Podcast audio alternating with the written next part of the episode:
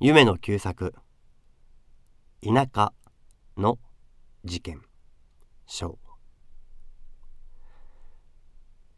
すっとんとん。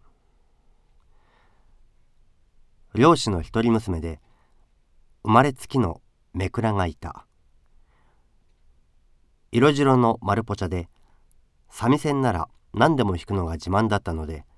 方々の寄り合いごとに芸者代わりに雇われて重宝がられていた。ある時近くの村の青年の寄り合いに雇われたが案内に来た青年は馬方で馬力の荷物の後ろの方に空きを作ってそこに座布団を敷いて三味線と下駄を抱えた女を乗せると最新流行のすっとんとん節を歌いながら白昼の国道を引いていった。ところがその馬力が昼過ぎに村へ帰り着くと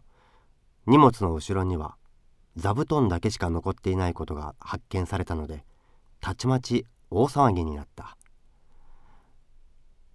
途中の松原で畜生がしょんべんした時までは確かに女が座っておった。という馬方の言葉を頼りに村中総出でそこいらの沿道を探し回ったがそれらしい影もない。村長や区長や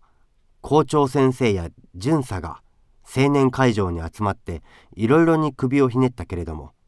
第一いなくなった原因からしてわからなかった。結局娘の親たちへ知らせなければなるまいというのでとりあえず青年会員が2人娘の家へ自転車を乗りつけると晴れ着を埃だらけにしたその娘が親父に引き据えられて泣きながらぶたれている2人の青年は顔を見合わせたがともかくも飛び込んで押しとどめて「これはどうしたわけですか?」と尋ねると親父は面目なさそうに頭をかいた。なあにこいつがこの頃流行るすっとんとんという歌を知らんちゅうて逃げて帰ってきたもんですけにどうも申し訳ありませんで。二人の青年はいよいよ訳がわからなくなった。そこでなおよく事情を聞いてみると最前女を馬力に乗せて引いていった青年が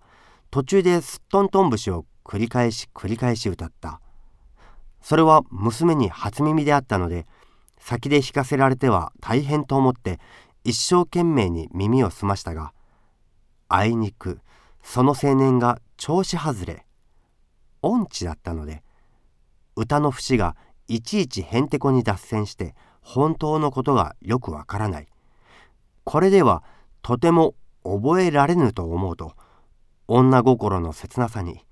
下駄と三味線を両手に持って死ぬる思いで馬力から飛び降りて逃げ帰ったものと知れた。青年の一人はこの話を聞くと非常に感心したらしく勢い込んでいった。実に立派な心がけです。しかし心配することはない。私たちと一緒に来なさい。